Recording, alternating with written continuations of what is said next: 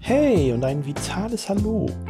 Ich freue mich, dass du heute wieder in meinen Podcast Fit und Vital reinschaltest, denn heute möchte ich mal mit einem vielleicht etwas provokanteren Thema auf dich zukommen. Ein Thema, wobei ich selber aufpassen muss, dass ich mich nicht in die Brennnesseln setze, wenn ich nämlich mit dir über das Thema Männer und Frauen im Sport spreche. Ja, wie soll ich das Thema bloß anfangen? Bist du jetzt ein Mann, wirst du wahrscheinlich denken, ja, Frauen, okay, aber wir Männer sind eh stärker.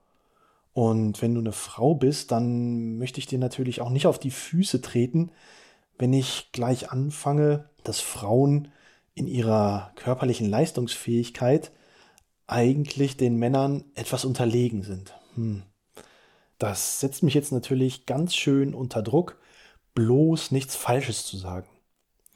Also, wie fange ich das denn jetzt mal an? Okay, ich sag's einfach gerade raus, denn Zahlen lügt nicht. Und wenn wir einfach mal auf die Zahlen schauen, ja, und da liegen einfach auch gute Daten vor, wenn es um Weltrekorde geht, wenn es um Bestleistungen geht. Und dann sehen wir, dass Männer an dieser Stelle Frauen in den Ergebnissen in der Leistungsentwicklung um etwa 10 bis 20 Prozent voraus sind. Im Ausdauerbereich und im Schnelligkeitsbereich, da ist es vielleicht nicht ganz so gravierend.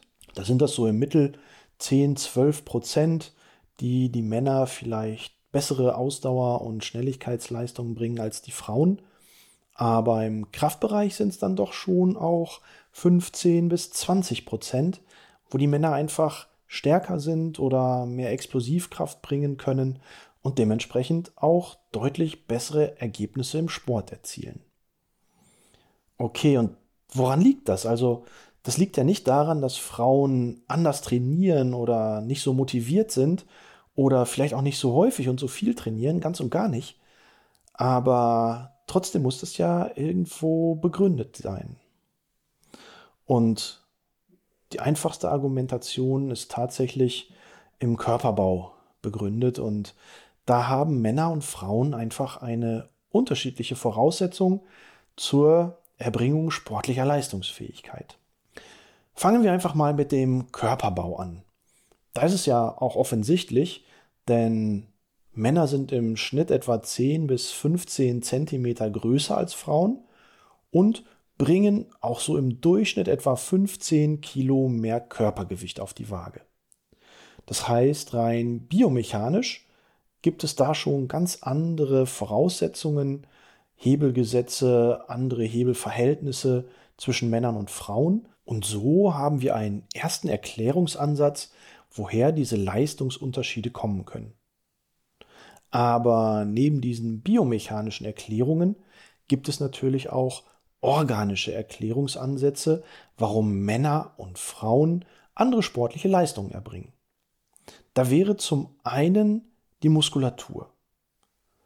Männer haben in ihren Muskelzellen einfach viel mehr Mitochondrien. Hm, Mitochondrien sind die Kraftzellen der Muskulatur. Das ist der Ort, wo Energie freigesetzt wird und wo der Muskel im Prinzip zum Arbeiten angeregt wird.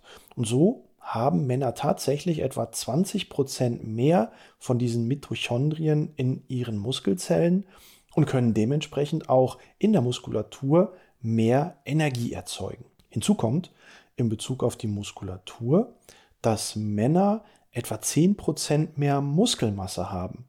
Und da die Kraft natürlich in der Muskulatur erzeugt wird, ist es sicherlich verständlich, dass je mehr Muskulatur ein Körper hat, auch die Kraftwerte im Bereich der Muskulatur und im Bereich des Krafttrainings höher sind. Zweiter Aspekt, das Herz. Männer haben ein größeres Herz als Frauen. Und das meine ich jetzt nicht symbolisch, sondern tatsächlich organisch. Und je größer ein Herz ist, desto größer ist das Blutvolumen, was pro Herzschlag in den Körper gebracht werden kann. Gleichzeitig hast du mehr Sauerstoff, was in die Zellen transportiert wird. Und das ist gerade für die Ausdauerleistung ein entscheidender Faktor.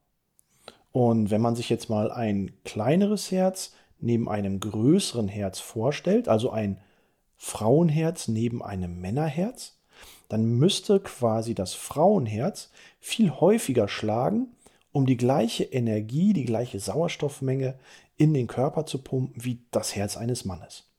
Da wir aber im Rahmen unserer Leistungsfähigkeit und durch unser Alter auch ein wenig limitiert sind, was so maximale Herzfrequenzen im Sport angeht, ist es deutlich erkennbar, dass bei gleicher Herzfrequenz eine niedrigeres Blutvolumen und etwas weniger Sauerstoff im Körper ist und dementsprechend die Ausdauerleistungsfähigkeit ebenfalls bei Frauen denen eines Mannes unterlegen ist.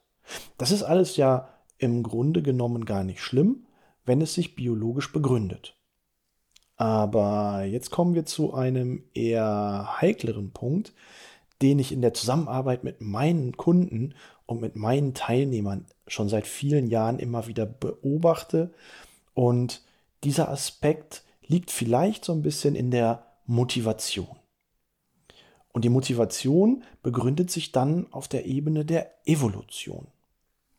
Da auch da hatten Männer und Frauen in der Evolution ja eine komplett andere Rolle einzunehmen und so ist es bei den Frauen ja so gewesen, dass sie für den Nachwuchs zuständig sind. Frauen müssen starke und potente Männer anlocken, von denen sie glauben, dass sie einen gesunden Nachwuchs zeugen können. Und dementsprechend müssen Frauen Lockstoffe aussenden.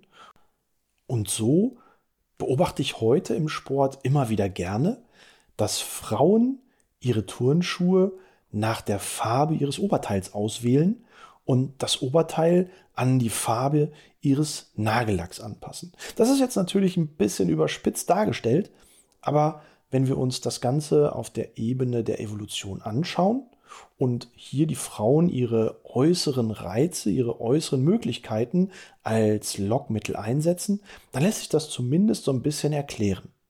Hauptsache die Haare schön und in der Wassergymnastik die Haare nicht nass machen.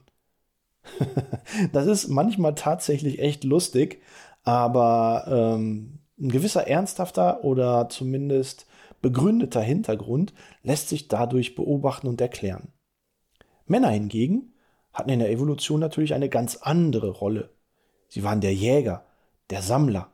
Mit einem gewissen Imponiergehabe wollte man die Frauen auf sich aufmerksam machen, um ja im Rahmen der Paarung den Fortbestand der Gattung zu sichern. Und dementsprechend beobachte ich solche Dinge heute auch noch im Sport bei Männern, wenn es nämlich darum geht, höher, schneller, weiter und lieber tot als zweiter. Das ist im Training nicht immer sinnvoll, denn nicht viel hilft auch viel. Hier geht es tatsächlich dann eher um ja, manchmal eher dosierteres oder zumindest moderates bis intensives Training, aber immer nur Vollgas und der Indianer kennt keinen Schmerz, das ist hier vielleicht nicht angebracht. Und so finden wir halt im Sport auf der einen Seite Leistungsunterschiede zwischen Männern und Frauen, die sich auf der anderen Seite tatsächlich biologisch und physiologisch begründen lassen. Und mit einem Augenzwinkern natürlich gemeint, haben wir dann auch das Thema Evolution und Motivation, was natürlich auch manchmal lustige Blüten treibt. Ich hoffe, ich bin dir jetzt mit meinen Ausführungen nicht zu nahe getreten und habe vorsorglich auch schon mal eine kleine Shovi-Kasse eingerichtet, in die ich mal 5 Euro einzahle. Also ein sportwissenschaftlich doch ernstzunehmendes Thema mit einem kleinen Augenzwinkern verpackt. Dein Christian Kuhn.